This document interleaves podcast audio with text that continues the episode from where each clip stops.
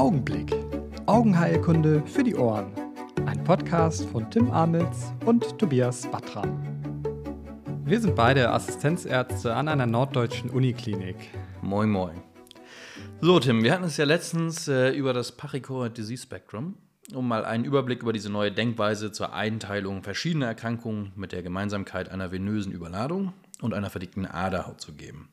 Aber ich habe dich schon ohne Ende damit genervt. Die CCS und die PCV haben ja noch ein ganz eigenes, aufregendes Leben außerhalb dieser Familie geführt, bis sie adoptiert wurden. Naja, und führen es auch weiterhin. Die CCS ist ja noch im Rennen um die Podestplätze der relevantesten retinalen Erkrankungen. Mhm. Aktuell als vierthäufigste Erkrankung mit Makulaschaden und Sehverlust. Mhm. Und einige wichtige Studien der letzten Jahre haben dazu geführt, dass wir auch eine neue Stellungnahme von BVA, DOG und Retinologischer Gesellschaft Ende 2021 erhalten haben, die jetzt jeder kennen sollte. Ja, das finde ich sehr spannend, diese neuen Studien. Aber leider ist ja oft die Erkenntnis aus diesen großer, größer angelegten Studien bisher gewesen, was man alles nicht machen soll. Also der Sieg über diese Erkrankungen, Veni Vidi Vici, der ist ja bis jetzt ausgeblieben. Äh, Vici, Vici, Vici, Vici, ich weiß nicht, hattest du Latein in der Schule? Also ich habe Vici gelernt und äh, meine Lateinlehrerin war so alt, dass sie sicherlich noch das Römische Reich erlebt hat. Echte Muttersprache. Also fangen wir jetzt mit dem Untergang von Eplerenon an. Äh, genau, also Vici war eine richtig gut gemachte Studie, randomized, double-blind, placebo-controlled, all die Wörter, die man hören will, die Anfang 2020 dann auch im Lancet publiziert wurde. Und das war so der Untergang von Eplerenon fast schon im Alleingang. Genau, spannend zu dieser Studie war noch, dass das Ganze über das englische ähm, National Institute for Health und Social Care finanziert wurde, mit 22 Studienzentren in England. Also nicht durch irgendeine mit dem Medikament assoziierte Firma, sondern man wollte wirklich mal überprüfen, ob dieser neue Ansatz denn jetzt auch in der Klinik funktioniert. Genau, und eingeschlossen wurden Patienten mit chronischer CCS, also seit mindestens vier Monaten bestehend. Das ist die arbiträre Grenze, mit der wir auch in Deutschland aktuell weiterarbeiten. Also es, nach vier Monaten heißt die CCS einfach chronisch. Genau, also so die erste wichtige Sache, die man sich auch merken muss. Nach vier Monaten haben wir eine chronische CCS und Warum das wichtig ist, kommen wir gleich noch drauf, warum dieser Unterschied wichtig ist. In der Vici-Studie wurden von 2017 bis 2018 114 Patienten rekrutiert, die dann 57 zu 57 mhm. randomisiert wurden zu der Standardtherapie mit Eplerenon, ähm, also 25 Milligramm für eine Woche und 50 Milligramm für dann 12 Monate oder halt eben Placebo. Als primärer Endpunkt wurde die beste korrigierte Sehschärfe gewählt und hier zeigte sich kein signifikanter Unterschied. Und folglich sprechen sich die Autoren ungewohnt deutlich gegen die weitere Anwendung von Eplerenon bei CCS aus. Genau, also die schreiben das richtig ähm, eindeutig drin, dass sie es überhaupt nicht mehr empfehlen, dass man das anwendet. Deswegen muss man auch die genauen Schemata, wie man das verschrieben hat, eigentlich nicht mehr kennen. Ich glaube, niemand hat danach auch noch wirklich Eplerenon angewendet, ähm, nee. zumal es in Deutschland immer sehr schwierig war und teuer. In, ich weiß, in den USA konnten die irgendwie dem Hausarzt schreiben, dass der die Blutdruckmedikation mal umstellen soll. Ach, und da war das wohl ja. auch zugelassen, aber in Deutschland ging das ja alles gar nicht. Der Todesstoß, der kam dann aber aus unserem Nachbarland, den Niederlanden, Anfang dieses Jahres. Ja, Hüb, Holland, Hüb. Ja. Du warst auch gerade da in Seeland. Äh, Radfahren gefällt dir auch unser Nachbarland, oder? Das ist wunderschön. Ja. ja. Hey, leuk. Du kannst Holländisch, ne? Ein bisschen. Genau, also hier in den Niederlanden wurde auch wieder eine multizentrische Studie äh, gemacht, welche die Half-Dose PDT, also Half-Dose photodynamische Therapie mit Eplerenon verglichen hat, diesmal nur für zwölf Wochen. Genau, und hier wurden 107 Patienten rekrutiert, also auch wieder große Studie, Multicenter, die dann auch wieder randomisiert wurden. Ähm, als primärer Endpunkt wurde hier aber die subretinale Flüssigkeit gewählt. Und nach drei Monaten gab es einen hochsignifikanten Unterschied.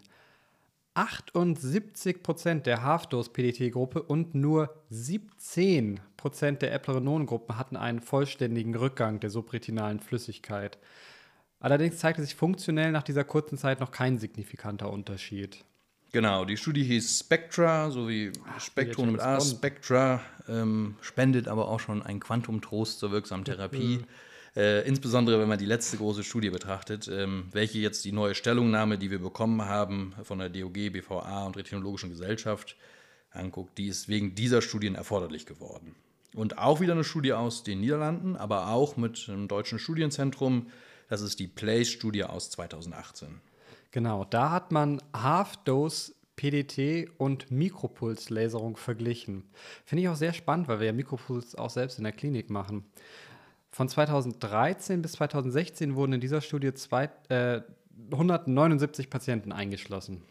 Genau, und hier wurde das erste Mal schon nach sechs bis acht Wochen geguckt und da zeigte sich ein hochsignifikanter Unterschied beim vollständigen Rückgang der subretinalen Flüssigkeit.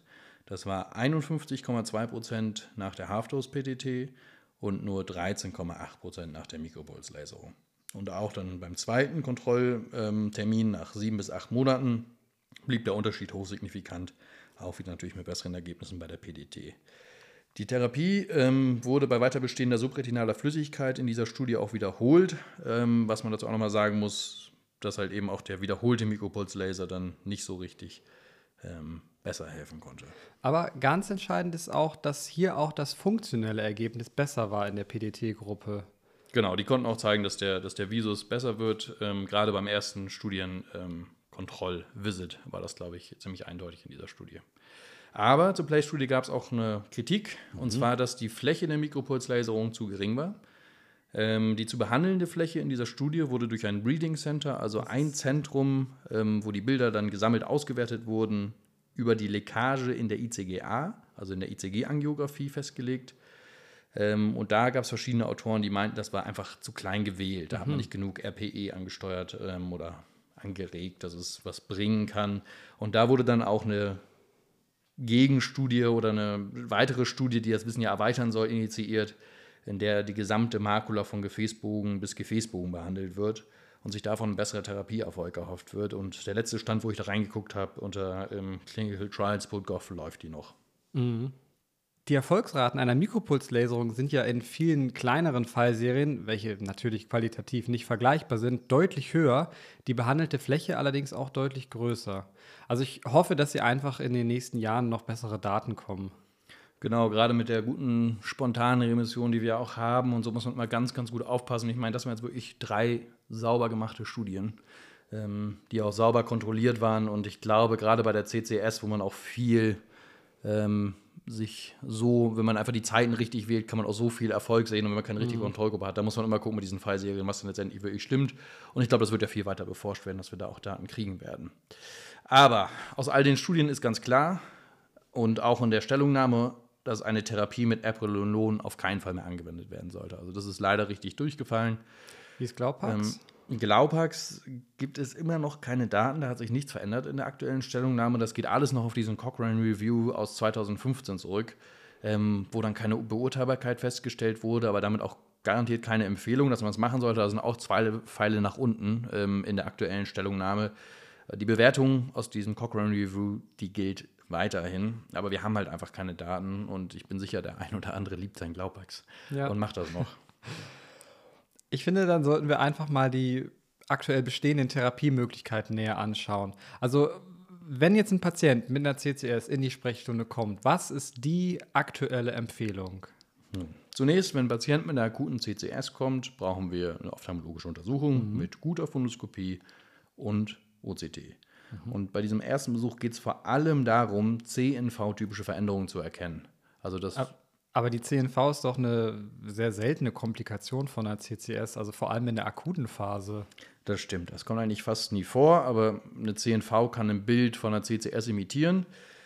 Und ganz wichtig ist, es ist auch die einzige Veränderung, die in den ersten vier Monaten eine Therapie, dann natürlich Anti der CNV mit Anti-VEGF, mhm. nach sich zieht. Ohne CNV sollte die Therapie mit Anti-VEGF bei einer CCS gar nicht angewendet werden. Also Ansonsten heißt es, offizielle Empfehlung, ein wieder einbestellen nach vier Monaten. Also eine akute CCS behandeln wir sonst gar nicht. Erst wenn wir sie chronisch nennen, also nach vier Monaten, geht es dann los. Also wieder einbestellen, vier Monate warten ist die aktuelle Empfehlung. Vorher sollte man aber unbedingt noch fragen, ob eine Therapie mit Corticosteroiden besteht, weil das ist ja bekanntlich ein Risikofaktor für eine CCS wenn möglich, sollte man noch probieren, diese Therapie dann umstellen zu lassen oder abzusetzen. Aber das kann man ja auch an den Kollegen dürfen, der, äh, also mit dem Kollegen besprechen, der die Cortisonbehandlung initial verschrieben hat. Genau, also wir verschreiben ja auch viel Cortison. Ähm, dann können wir es natürlich selber machen, aber ansonsten sollte man immer mit dem verschreibenden Arzt einen Brief hinschicken, dass der sich das überlegt mit den Risikofaktoren. Ein weiterer klassischer, aber immer mehr umstrittener Risikofaktor ist ja diese Type-A-Persönlichkeit. Mhm. Ähm, es gibt auch noch viele, viele weitere Risikofaktoren wie Bluthochdruck, eine Infektion, Helicobacter pylori, Psychopharmaka, Autoimmunerkrankungen. Da gibt es dieses äh, Meta-Analyse von Liu et al. Ich glaube 2016 war das, da man nochmal gut reinschauen kann.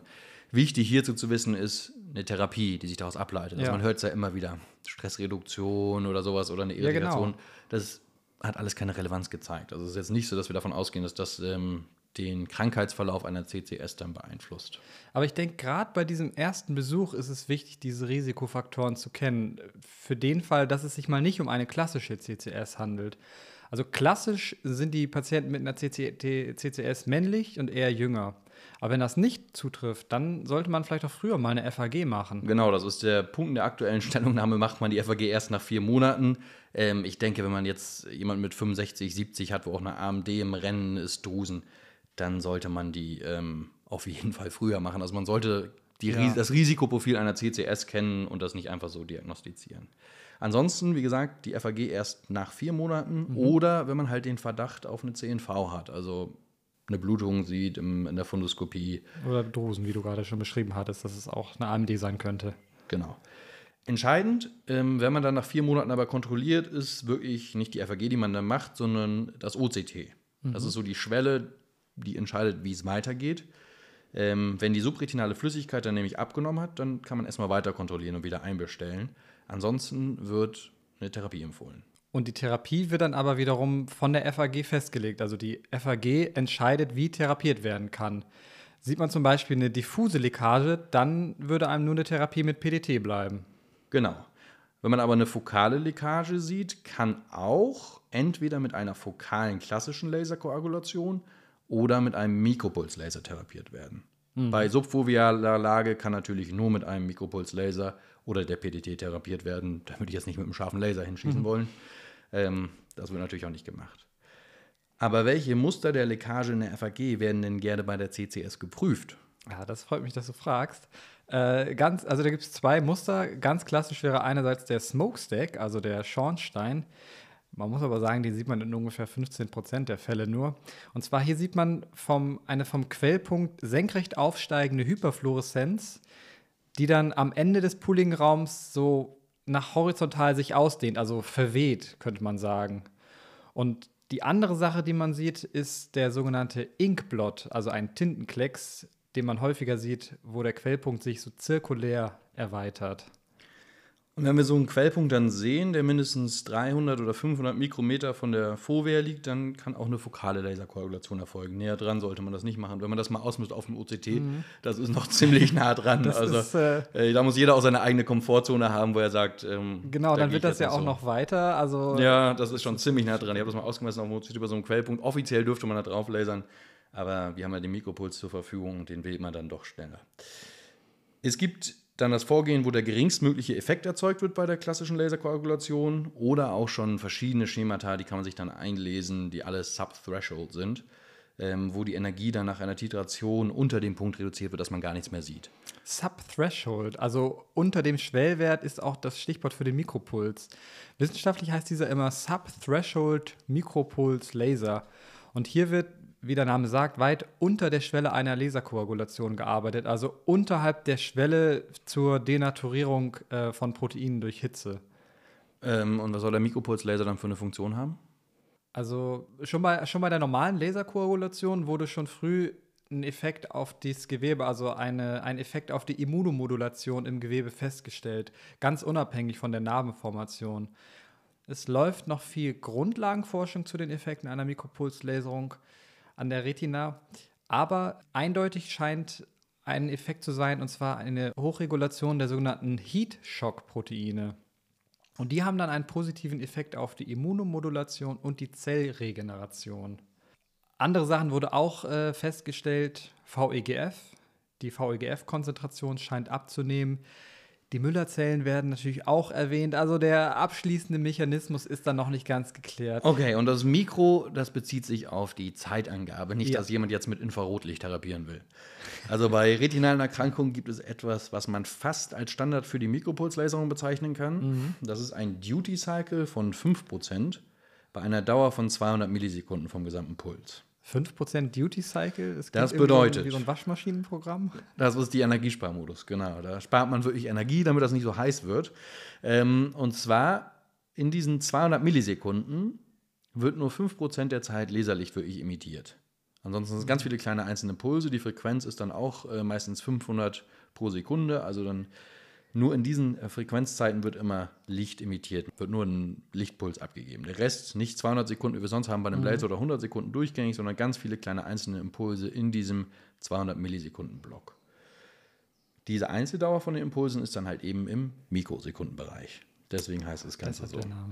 Und hierdurch wird die Gewebeerwärmung deutlich verändert. Da findet noch eine Erwärmung statt, aber die wird nicht so hoch, wie gesagt, dass äh, Proteine denaturieren. Das primäre Ziel ist weiterhin das RPE. Absorbiert hier auch wieder den Laser. Das ist ja dasselbe Licht, dieselbe Wellenlänge, mit der man arbeitet. Deswegen geht das auch mit allen Wellenlängen, die wir so benutzen. 532 Nanometer, 577, 810. Die können alle gemikropulst werden und behalten ihre Eigenheiten, von welchem Pigment sie besser oder schlechter absorbiert werden. Blut, Makulapigment etc., was man von den verschiedenen Wellenlängen kennt. Bei den genauen Energieeinstellungen, wie viel man da nimmt und wie groß die Fläche in Auswahl sein sollte, da gibt es noch keinen richtigen Konsens, sodass wir dazu jetzt nichts sagen. Genau, aber es gibt ja noch eine dritte und letzte Therapiemöglichkeit bei chronischer CCS, also nach vier Monaten, wenn die subretinale Flüssigkeit nicht zurückgeht. Und das ist die Half-Dose photodynamische Therapie. Wieso eigentlich Half-Dose? Entwickelt wurde die PDT ja eigentlich für die exudative AMD. Aber bei dem Behandlungsschema für die exudative AMD hat man ein schlechteres Nutzen zu Nebenwirkungsprofil festgestellt. Und deshalb hat man dann für die CCS nur die Half-Dose PDT oder aber auch die Half-Fluence PDT angewendet. Okay. Also bei der PDT wird ja Werteporphin intravenös verabreicht. Die Dosis berechnet man nach der Körperoberfläche. Dann wird 15 Minuten, nachdem diese Infusion gestartet wurde, der nicht-thermische Laser mit einer Wellenlänge von 689 Nanometer angeschaltet. Also der alleine nicht thermisch macht erstmal nichts. Aber der leuchtet dann für 83 Sekunden mit einer definierten Energie pro Quadratzentimeter, die heißt auch Fluence, in das Auge. Also man hat so einen Punkt, den man beleuchtet für 83 Sekunden. Und was soll dann passieren? Ja, in der Zeit soll der Laser am besten keine relevante Interaktion mit dem retinalen Gewebe haben, denn das Werteporphin erreicht ja vor allem in der Choroidea hohe Konzentration und durch die Beleuchtung mit dem Laserlicht entstehen dann Sauerstoffradikale in der Choroidea. Diese schädigen dann das Endothel in der Choroidea, sodass es im Verlauf zu einer Flussminderung in den behandelten Gefäßen bekommt. Genau, also der Laser der PDT ist photoaktivierend auf das Werteporphin und da werden Sauerstoffradikale gebildet, die das Endothel schädigen. Entwickelt wurde das ganze ja für CNVs, für krankhafte Gefäße, wo das sehr, sehr gut funktioniert, aber jetzt ist die PDT ja auch das einzige Laserverfahren, das direkt in der Aderhaut wirkt, was wir jetzt ja mittlerweile so als den Ort der primären Pathologie bei der CCS ansehen. Also auch da vielleicht rein theoretisch so ein kleiner Vorteil gegenüber den RPE-bearbeiteten Lasern, die sonst noch als Therapie genutzt werden. Das ist auf jeden Fall zielgerichteter, ja. Deswegen ist auch zu betonen, dass nach aktueller Datenlage mit Kritik an Studien, die besteht, die PDT mit Abstand die wirksamste Therapie ist. Also diese drei guten Studien konnten das sehr, sehr gut zeigen, dass die PDT, so wie die die angewendet haben, im Vergleich zu dem Laser, so wie die die angewendet haben, deutlich besser wirkt. Aber man kann auch zunächst eine Laserung durchführen, da aktuell in Deutschland und weltweit sowieso kein Werteporphin lieferbar Nee, ist und niemand eben. derzeit eine PDT durchführen kann. Ein Switchover der Place-Patienten, also die wurden nochmal von ihrer Gruppe in die andere rüber getauscht, wenn es nicht besser wurde, hat auch gezeigt, dass die PDT nach Mikropulslaserung weiterhin sehr wirksam ist. Die Studie hieß dann Replace, also einmal für Aber umswitchen. Funktioniert das auch andersrum? Also wenn die PDT nicht funktioniert, dass du dann Mikropuls Ja, nur dann funktioniert der Mikropuls. Dann, wenn du die rüber gewechselt hast, nein, natürlich nicht. Also der Mikropuls hat bei den Leuten, wo die PDT nicht geholfen hat, hat nicht, äh, hat nicht noch irgendwas Ah, rausgerissen. Ähm, also die Leute, die nach der PDT, das waren ja relativ wenige, weil auch viele besser geworden sind, nochmal eine Mikropulslaserung gekriegt haben, haben davon nicht so profitiert wie die Leute, die nach einer Mikropulslaserung nicht besser geworden sind, dann noch eine PDT gekriegt haben, die haben deutlich profitiert. Also die PDT scheint äh, wirklich sehr, sehr gut zu sein, wenn man eben an dieses Werteporphin wieder rankommt.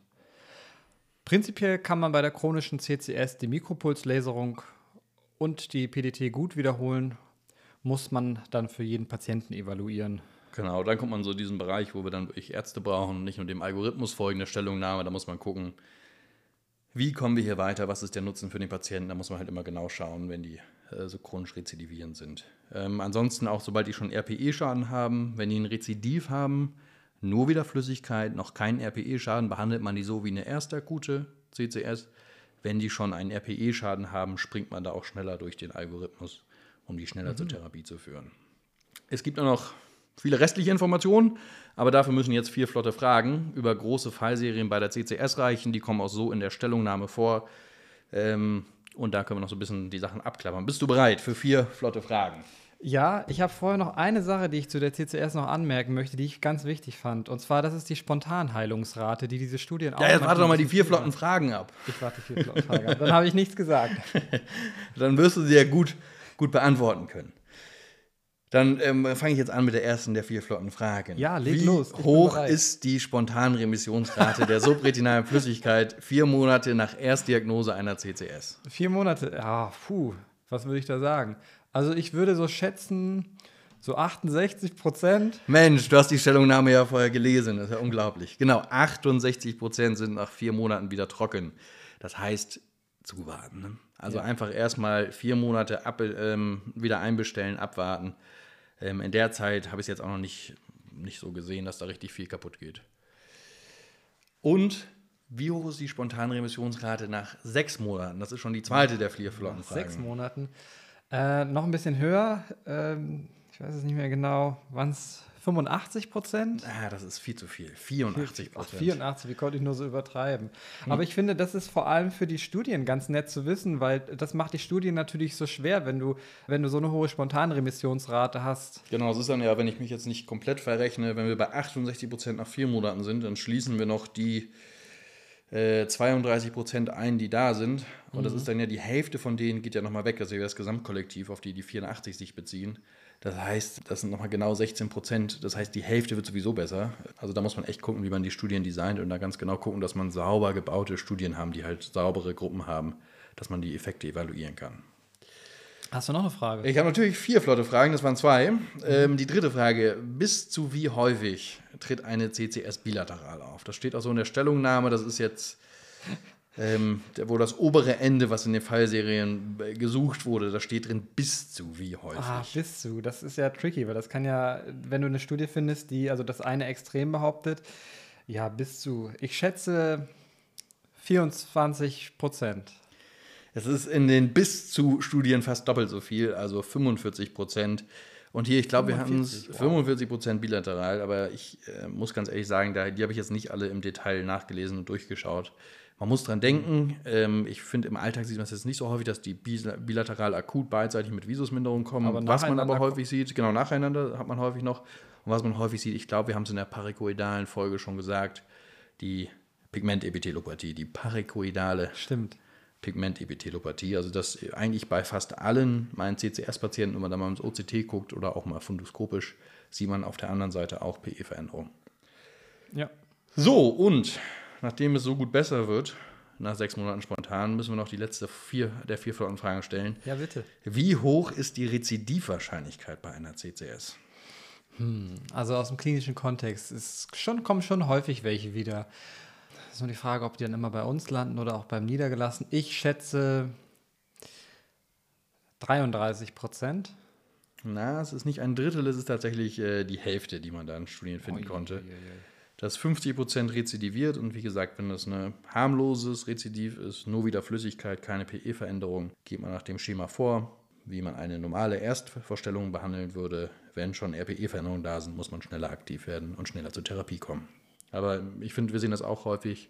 Man denkt, jetzt hat man gewonnen, äh, die werden mhm. besser nach der Mikropulslaserung oder nach einer anderen Therapie und dann kommen sie doch auch trotzdem nochmal wieder. Also das muss man einfach auch den Patienten sagen, sonst verlieren die immer das Vertrauen in uns. Ja. Das waren die vier Flottenfragen und die CCS. Man kann natürlich noch viel mehr zu CCS sagen, aber wir wollten jetzt noch mal ein bisschen über diese neuen drei Studien, Place, Spectra und Vici, einen Überblick geben, die halt Replays. eben die neue Stellungnahme und Replays gehört auch mit dazu ähm, die halt eben so diese neue Stellungnahme erforderlich gemacht hat. Und das ist jetzt so der neue Algorithmus, den man kennen sollte. Und ähm, ich habe letztens wieder eine Überweisung mit Glaubax, äh, wo es schon angesetzt ist, gekriegt. Mhm. Ich glaube, das wird noch lange weitergehen, aber ja, offiziell ist, soll man es nicht mehr machen. Das ist in den Köpfen natürlich auch so drin. Und es ist natürlich auch schwierig, dann einfach gar nichts zu machen. Aber klar, musst du sagen, äh, es gibt aktuell äh, die Leitlinie, dass man erstmal einfach abwarten soll. Und das ist ja auch am Ende besser als dann die Nebenwirkungen da. Apple Renault nicht mehr, Glaupax nicht also mehr. Also Apple Renault nach Datenlage, das ist wirklich durchgefallen. Ja. Da haben die sauber, da wollten die Klarheit schaffen und haben leider Klarheit geschaffen, dass wir so die CCS nicht besiegen können. Dann ähm, hoffen wir, dass Werte Porphin demnächst auch bald mal wieder verfügbar ist, dass man das machen kann. Und so lange können wir richtig gute Studien zum Mikropuls machen, weil es ja jeder den kriegen muss. Äh, sollten wir uns vielleicht nochmal deutschlandweit zusammenschließen, wenn jetzt niemand das hat, dass wir nochmal auch eine Mikropuls-Studie machen. Aber das Werteprofil wird ja bald wieder lieferbar sein. Vielleicht sogar, wenn diese Folge online kommt. Also informiert euch auch selber, ja. ähm, wann dieser Lieferengpass vorbei ist. Gut, gut. Das war Augenblick. Ja, vielen Dank fürs Zuhören. Und bis zum nächsten Mal. Tschüss.